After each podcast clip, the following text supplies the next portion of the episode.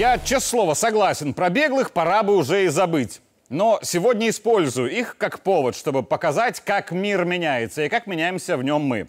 В пятницу, когда у новой детской поликлиники президент общался с журналистами, некоторые уже знали, что глава государства спешит на телефонный разговор с главой ООН Антонио Гутерришем. Но до звонка тема была не для печати, но то мало ли что.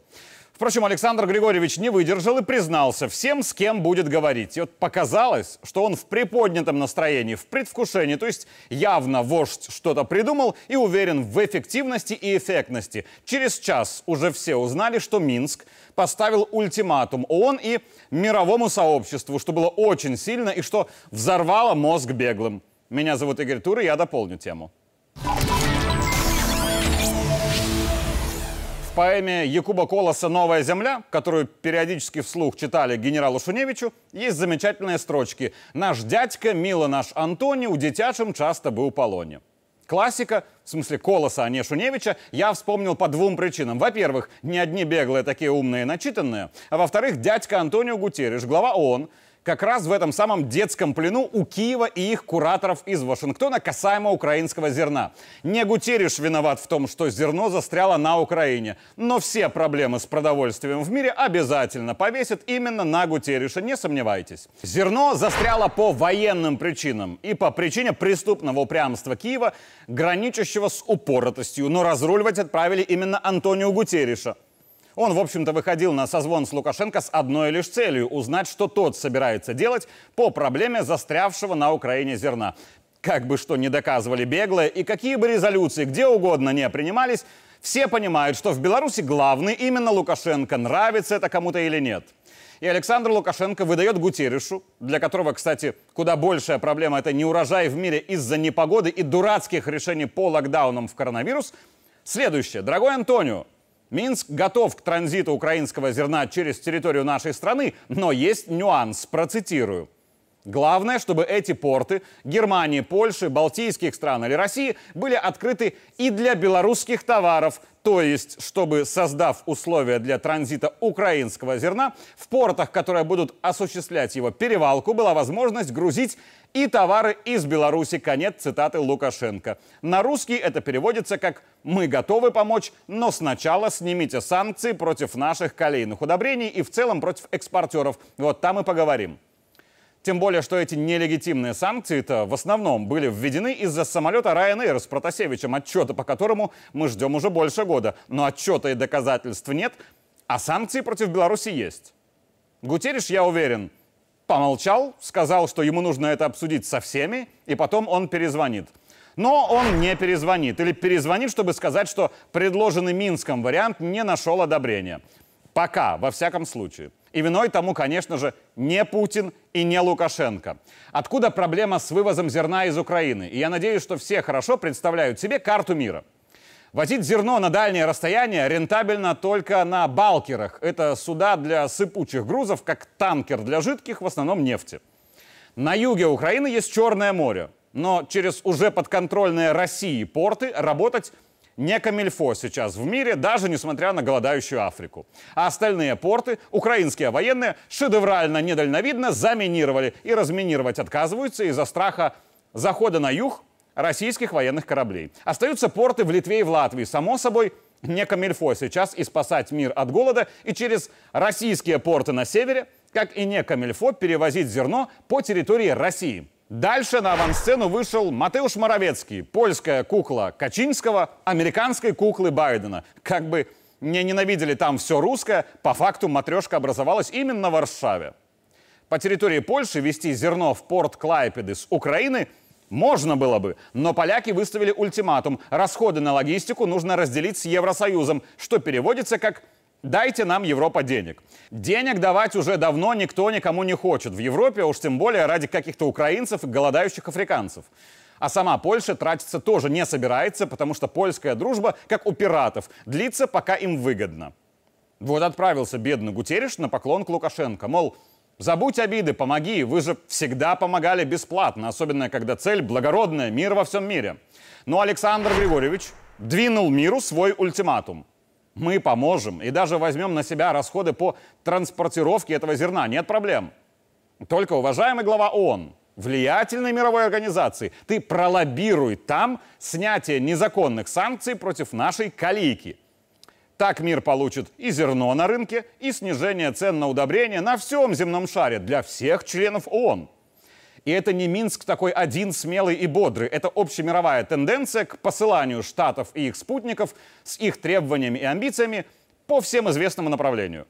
Как вспомнил сегодня коллега Шпаковский, ровно то же самое делала недавно Индия, когда Вашингтон ее призвал отказаться от импорта нефти из России. Индия отказалась это выполнять. США тут же заявили, что следят за нарушениями прав человека в Индии, что всегда было удобной формулировкой для давления. Уличный аналог «ты с какого района» или «а если закурить?». Индия в ответ сказала, что у них есть и свои вопросы к правам человека в самих США, чем заткнули Блинкина надолго. Мир другой. Послать в сад США уже и не зазорно, и не страшно, и даже почетно. И мне лично очень нравится этот мир, потому что в нем справедливость. И Беларусь в ситуации с украинским жирном больше не старается быть самой доброй и прекрасной вот для всех. Мы на все смотрим справедливо, даже если это кому-то не нравится, а кому-то и создает какие-то проблемы. Но это не наши проблемы совершенно. Давайте представим, что Александр Григорьевич включил бы режим доброты ради всех в мире и разрешил бы транзит без всяких условий, забыв обиды, вот как тогда, когда Украине нужна была энергия, и мы ее дали, и ни к чему хорошему это не привело. Ради кого быть добрым? Ради киевской власти и Зеленского? Бросьте, точка невозврата в этих отношениях давно пройдена. Ради простых украинцев? Я вас умоляю, будьте реалистами. Вывоз всего зерна с территории Украины грозит им голодом, а деньги, которые получит Киев за зерно, или будут разворованы, или именем войны с Путиным спущены на оружие. Быть добрым, чтобы вместе с демократическим Западом спасать мир от голода? Ну-ну. Как только зерно окажется в балкерах, им будут обеспечиваться в первую очередь нужды стран Евросоюза, Британии и США. Не будьте наивными. А голодающая Африка так голодающая и останется. К ним, если что-то и дойдет, то по остаточному принципу. И пытаться быть добрым ради них, африканцев, это самообман. Тех 25 миллионов тонн зерна, и непонятно, есть ли столько вообще, недостаточно для борьбы с голодом во всем мире. Так что еще раз спрошу, тогда для кого Минск должен быть добрым? Для США? У США понятный мотив. Смотри выше. Украина продаст зерно, чем собьет цену на мировом рынке, а на вырученные деньги купит оружие, чтобы убивать русских. Оружие купит, конечно же, у США. Гутериш мужик наверняка хороший. И он, правда, старается и пытается думать о благополучии всего мира.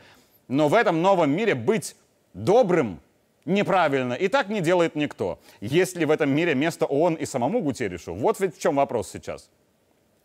Сейчас нужно быть справедливым и защищать свои национальные интересы. Все ведь так делают, правда?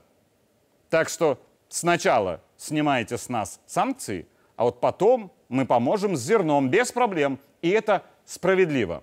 Во всем этом, конечно, меня забавляет текст от имени гражданки Тихановской. Пусть мы все понимаем, что она говорящая башка, желающая пирожка. Но тем не менее, ультиматум Лукашенко и даже намек на то, что белорусскую калийку могут вывести из-под санкций, навел панику у всего вильнюсского лагеря беглых. Потому что Тихановская давно взяла на вооружение методичку работы Карыч. Оля, привет.